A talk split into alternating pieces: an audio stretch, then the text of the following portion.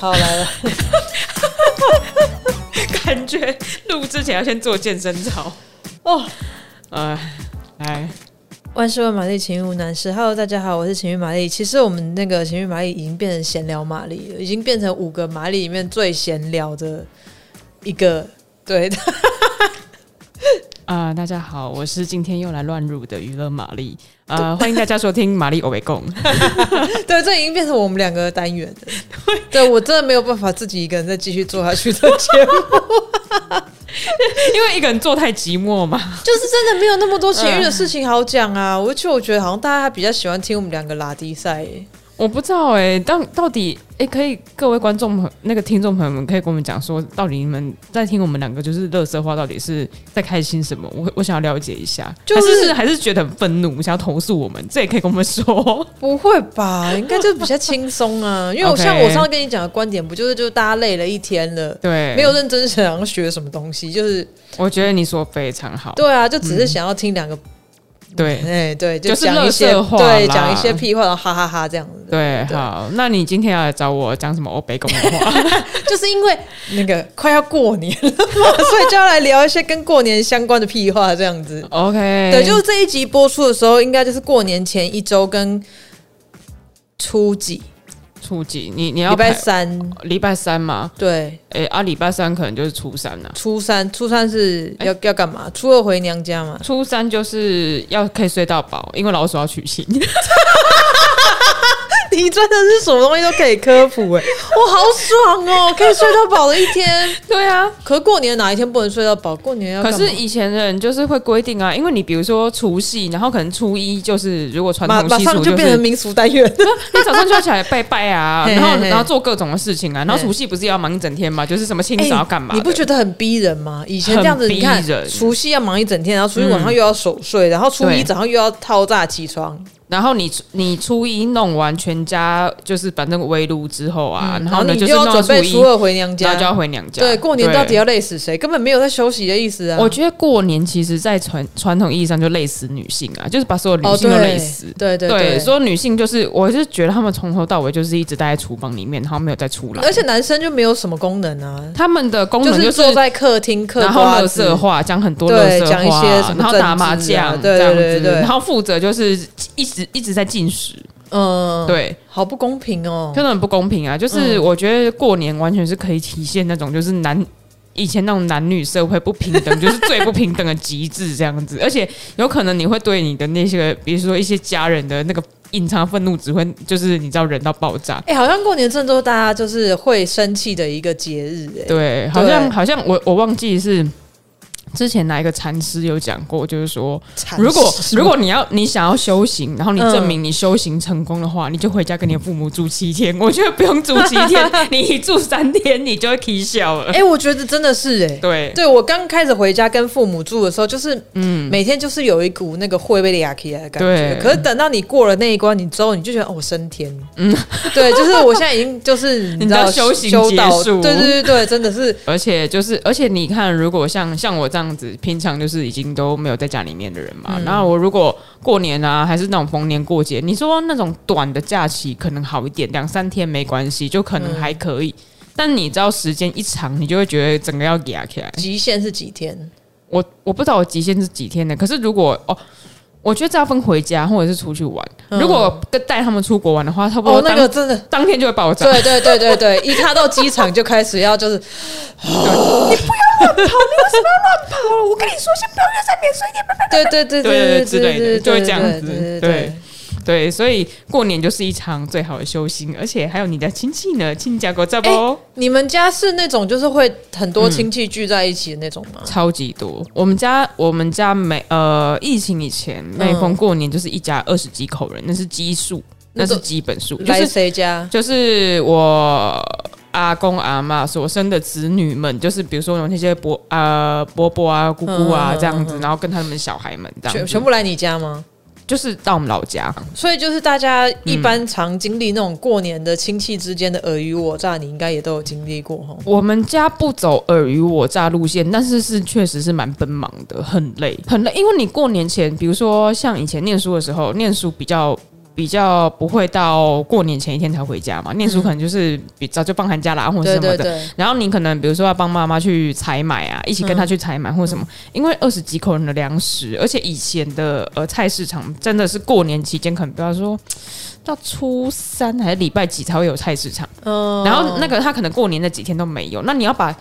二十几口人的三餐，然后呢，可能四五天的三餐的份，你要全部都买跟军营在办军粮一样。对，我跟你说，我妈就是一个板德的，因为她要，她要，她真的是一天操持三餐这样。对，但我们今天不是要聊过年欢乐的事情吗？我们今天是不是很沉重的话题啊？突然间，呃，我觉得我们可以聊一下，就是过年你有什么你最喜欢跟最不喜欢的部分呢？虽然说我们是闲聊，可是。毕竟我不知道为什么过年这个主题我没有很大的灵感，嗯。因为我我们家不是那种很大的家庭，然后也已经很久没有那种就是大家聚在一起了，所以要我去，我没有办法去感同身受。大家在那边讲说啊，亲戚会问你结婚了没啊？什么的，那我完全无感，嗯。所以我还是要上网去找一下 一些就哎大家都在聊什么啊或者什么的。然后我觉得以如果以我们两个来说的话，因为我们两个年纪差不多，差不多，对，所以可能。呃，有一些听众如果说是跟我们一样差不多，比如说就是已经一个过三十几的单、嗯、还是单身的女性，嗯，会在过年的时候遇到一些什么样的状况？就是呃，逼婚是日常的会发生的状况啊，因为他们也不是只有过年才会发生，你只要逢年过节，嗯、或者是只要老那个长辈们见到你，然后他就觉得他想要问你这件事情，所以长辈怎么都怎么问你？长辈都会说啊，你这姑婆等来呀，这姑婆快点了，然后下去就说啊，起码有人朋友呗之类的，这样子就开始就是直接切入主题，你没有要等钱，没有，那你怎么回？怎么回？然后我就说哦不啊，然后他就说，然后他比如说回答说啊没有啊什么的，啊干嘛搞起来什么什么什么什么？那你如果说就为了堵他们嘴，回一个说哦我交女朋友。我觉得可以回他们，我交女朋友，但是这可能会在整个乡里面掀起轩然大波。我觉得很轩然大波，轩然大波，轩然大波。我跟你讲，我哎、欸，我真我真的是每只。只要录音闭嘴瓢，跟小猪一样啊，就是另外一个娱乐玛丽，她是每采访必必台湾国语，好想把她抓进来一起聊，因为他也是一样，跟我们一样，就是一个过三十然后还单身的女性，可是他是不是很忙？现在？她现在很忙，她现在超忙的哦，真的吗？哎，各位听到就是在录音的当下，就是我本杂志还在截稿的。的时候，今天是这截稿的最后一天，对，就是大家在外面在外面疯忙的跟疯子一样。然后资优生 Eve 他就是东西都先做完的，所以他可以来跟我聊天。这样没有，不是资优生，我一定要再跟大家再三强调，是因为我这次采访的早，感谢各位受访者。对，你就是那种资优生，没有啦，我就比较早开始念书啦的那一种。没没没，资优生就是说我不知道，没有什么念，我都没有在念书啊。对，哎呦。对我们，我我没有那么，我没有那么好不好？资优生有什么歧视？好，所以就是会被问到这种问题。对啊，可是我都如果他们问的话，然后我就会很认真跟他们说。可是我觉得，嗯，但对我来说，工作就是我的男朋友。哼，你会认真的，我会很认真。那他们怎么会？我会很正式跟他们讲说，工作就是我男朋友。然后他们就会说：“哎呦，什么也要交一个。”然后我就说：“赚多少钱比较重要。”我说：“阿姨，我问你，老了之后没有男人，你会死吗？”他说：“哎，可能也不会。”我说：“没有钱你会死吗？”他说：“嗯，可能就会说。”是不是工作就是你男朋友？他们就会被我说服。所以你每年都要来这这一次演讲这样？我觉得要看人看状况这样子，因为有一些人其实是应该这样说，他找不到话跟你说，他可能很久没有见你，他找不到话跟你说。然后你在念书的时候，当然关心你学业；你在工作的时候，关心你事业。看到你到某一个年纪的时候，就问你说你要不要结婚还是什么，都是找不到话跟你聊。但是然后他就只好。跟你聊这个，不然他不知道跟你聊什么。其实我跟你讲，我发现哦，就是在有一招，就是人与人之间的任何尴尬 moment 都可以用这一点突破。就不管是跟不熟的同事或者怎么样，或者你有那种不想，你就你知道对方肯定会问你这个，可是你就不想要回答的时候呢？这个时候你就一招，就是你就先跟对方聊别的事情，而且是可能跟他的事情有关的，然后就是会引开他注意力的。嗯，所以比如说有亲戚要来找，你知道，你看到亲戚已经往你这边走过来的时候，嗯，你就可以先想象说，哎，这个人是怎样，对政治有兴趣，还是对什么东西有兴趣？嗯，你就劈头先问他说，哎，叔公啊，你今年投给谁啊？或是你知道，哎，那个公投啊，怎么样的？嗯，对，就是先用这一招。但因为我知道，我我是这样子判断的。就是说，我知道我知道我们家有一些亲戚是他是属于喇叭型的，就是说他现在跟你聊聊完之后，他就会自己自动自发帮你广播。我就觉得对，对这对我来说很省事。对对对对，因为你走过来，你问我以后，嗯、然后你跟全世界人说了，我就不用再说一次了嘛。他是会就只是说，比如说，哎，那个谁说他不想结婚，他只想要赚钱，还是说他会有加一些评论说，哎呀，金马扎维娜娜。没有没有没有，他们就会说会，他们说金马扎维娜我高挑。我觉得哎不错哎，我觉得这个评论很好笑，因为我也会。你又会以为说阿姨的评论可能会说啊，今麦怎么跟那男朋友安那样，什么什么什么都不结婚啊，都没有生小孩，什么什么之类的。然后还会有那种有时候会有那种阿姨或者是亲戚跟我说，那没关系，先生不一定要结婚，因为结婚你也不一定开心。但你你看还是有可以有小孩啊，你知道可是干嘛要生一个那么累的来折磨自己？我不知道他们他们追求生，我我是觉得。我是觉得，我不知道人是不是有这种奇怪本能，就是会很希望看到下一代扮演下一代，你知道吗？就是，都是或者是或者是对于新生儿可能有一种喜悦吧，这样子。然后我就说，阿姨，你要想想看，你小时候你不跟我说你照顾谁谁谁的时候多辛苦多怎么样？他说对啊，我生他的时候怎么样？我说对，我就是不想经历那样，就这样。然后对啊，对，因为你跟你跟他讲完之后，你要 recall 他那个痛苦的回忆，对，他就会想起来说啊，对，其实是。这件事情不是只有快乐。可是，那你这样讲完之后，他们会真的觉得说，好吧，好吧，那还是不要生，还是说，我觉得呢，他们就会想要说服你，然后就说啊，啊，每个人想法不一样啊，或者是什么，就是会有各种说法跑出来，什么什么女人要生孩子才完整啊，或者说什么啊，生了就不一样，什么你看到小孩那么可爱，你什么？然后我就说，可是我从小就讨厌小孩，因为他们，我跟我差不多从小学五六年级开始，我就跟全家人说我不要结婚，我也不要生小孩。小小学六年级哦。对，你那么早就知道，就确认自己未来的梦想。对，就是就是我，然后而且差不多不知道某一天，然后我爸就跟我说，他绝对不会逼我去相亲这件事情的时候，我就说好，这就是你讲到，谢谢你。然后我就说我非常感谢你，就是这件事情这样子。嗯、那时候你几岁？说不会逼你相亲这件事情的时候，数呃没有很远，几年前哦，就应该我我那时候刚可能刚过三十。他是为什么忽然有这个？他也是一个，就是在逼逼问说，我有没有交男朋友啊？有没有什么什么结婚的打算啊？什么什么的。然后我就说没有。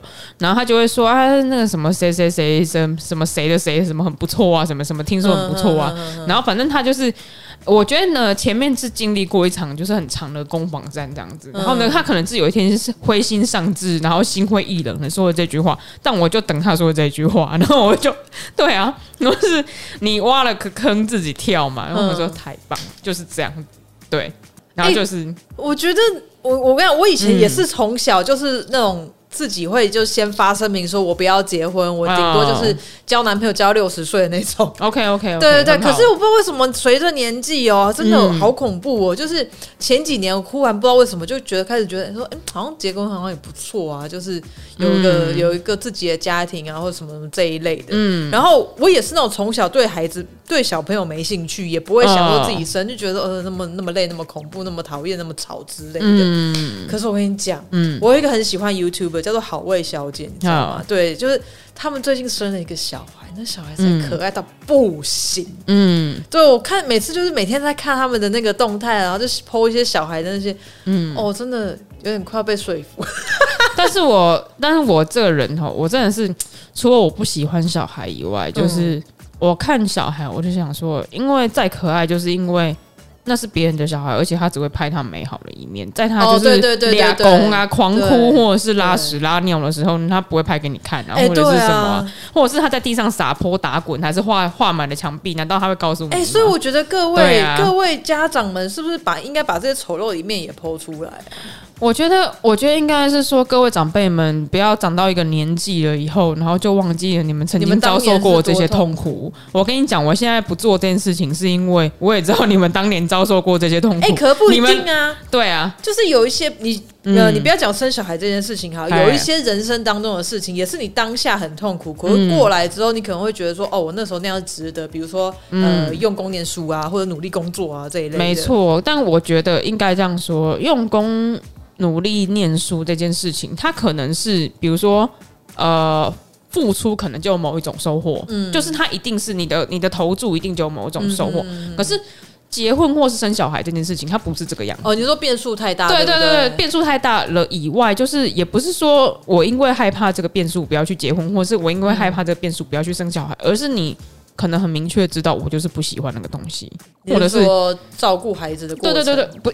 不是，我是真的没有没有喜欢小孩，因为我不太喜欢没有办法沟通的生物。嗯、我对于人呐、就算他是成人呐、啊，他没有办法沟通，我也没有办法喜欢他。你知道，就是、你是在说，就是一些讲不听的人啊，嗯、对，好好好就是一些宫北天爱郎啊，嗯、对。像我从小我就是很明确知道我不喜欢动物或小孩，可是我当然不会。你不喜欢动物，我不会去虐待他们，可是我真的不喜欢他们。你没有，就是、你不会觉得说哦，毛茸茸好可爱？不会。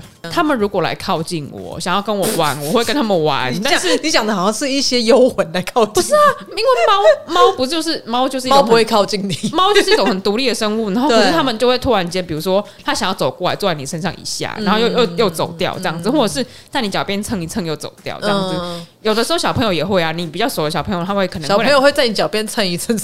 会啊，我外甥以前就是玩一玩，然后可能会在我脚边打滚啊，嗯、或者是玩一些什么东西这样，那就陪他玩一下。我连我自己都搞不定，我还要搞定别人，我好累哦，就不用了。真的哎，对啊，就有时候在家，因为我有养猫，嗯、所以有时候在家连猫就是一直跟我喵说，就是比如说想吃饭、想玩干嘛，我都会就是瘫在床上翻白眼啊，好累，等一下啦的那种，我没有办法想象今天是一个小孩，然后在那边哭，对，而而且而且小孩的哭声很恐怖，对，就是对。这些生物他们没有办法讲话，然后他可能有很很高的需求，很高的依赖性。嗯，但我觉得我自己本身是一个对于人的距离，就是我没有办法，就是一直维持那种就是很很太过密集相处、亲密的距离，嗯、我觉得很累啦。我也是，我也是。对对对对对。可是所以所以因为这样子，我才会很清楚的意识到说那。我可能真的不适合结婚呢，而且我也不适合生小孩，然后我也不适合养动物。我就跟我家里人说：“我说虽然我不结婚了，但是我很早的时候我就想好我老年的打算了。我就说，反正我觉得老年嘛，嗯，你只要财富自由、健康自由，你的人生就是 everything perfect。对啊，这样子。所以我就说，不一定要结婚，你才会拥有你的快乐。我就是把我健康弄好，然后呢，就是财富自由，那就努力点赚钱喽，不然怎么办呢？这样子。对啊，对啊，对啊。”然后我就会跟大家说，所以钱是我的男朋友，工作是我男朋友，这样。对啊，因为其实我觉得，在长辈的心里，为什么我们去剖析，为什么他们一直叫你结婚？嗯、其实他们只是希望有一个人可以照顾你、陪伴你在你需要的时候。嗯，对。那除了就是一个免费的二十四小时的帮佣，又可以打从心底的关心你，嗯、然后不会，你不用担心他会偷你钱。嗯，对有可能另一半偷你钱，这也是有可能的，也是很多种。对了，我的意思说，就是长辈的心态在要要你希望你结婚或有一个伴侣，其实也只是基于这样。所以我觉得大家在听到长辈在又在问的时候，其实你不用太反感，就是。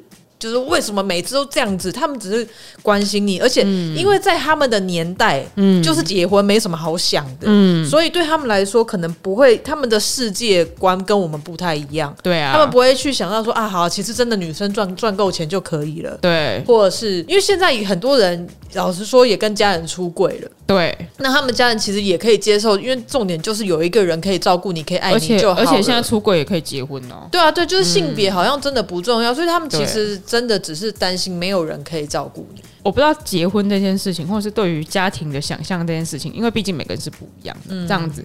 然后我觉得，我觉得一来是因为我我我想人真的会有一种可能生物的本能，会觉得说希望看到自己的基因就是一一代一代传承下去，就是会希望看到自己有延续的生命。我还好哎、欸，没有我我我们还好，可是我的意思说上一辈上一辈到底为什么？我不懂。现在打给你爸吗？你说 call out 是不是？对啊，没有，但是他们会觉得说说有，他们就像你讲吧，应该会觉得说啊，有一个人可以陪伴你啊，或者是什么会老了照顾你。对，然后我就说哦，那一定会到老吗？我说你就确定他不会背叛你吗？就是、我说我说只有钱不会背叛你。我觉得别人都可能会背叛你。我觉得就是真的很妙哎、欸，就是上一辈的心态是，你结婚也只是找个人照顾你，然后生小孩也只是等到你老了之后，你身边这个伴侣没有办法照顾你的时候，小孩可以照顾你。你到底多需要人家照顾你？可是我我觉得，我觉得应该是说。现代人就是我们这一辈的人，嗯、我们可能接收到的教育或者是资讯程度，会让我们比较懂得什么是自我成长，或者是自我追寻。嗯、我们可以安身立命的处理好我们自己个人的问题，嗯、就是我们自己心里面的问题，或者是什么什么问题。嗯、可是我觉得，对于以前上一辈人他们的观念来说，他们可能没有这一块东西。然后再来是他们解决呃生命或者是安身立命的问题，就是组建家庭。嗯哼，对，嗯、我觉得有很大一块，我我当然我没有练过心理学什么的，这我不知道。可是我觉得还有很大一块是因为这样的因素，就是说呃，所以他们觉得以他们来说，他们觉得人生的圆满就是有家庭有孩子。其实就是以生物的演化来说，人类是群居的动物，没错，也是因为群居，人家人类才比较有办法，就是生存下去。嗯，就是你把这个状况，以前可能就是呃原始人在洞里面需要共同的去就对抗野兽或者什么的这一类，我们把这个状况放到现代的社会来讲好了。嗯，呃，为什么会希望有伴侣的存在，或者是说有人可以跟你？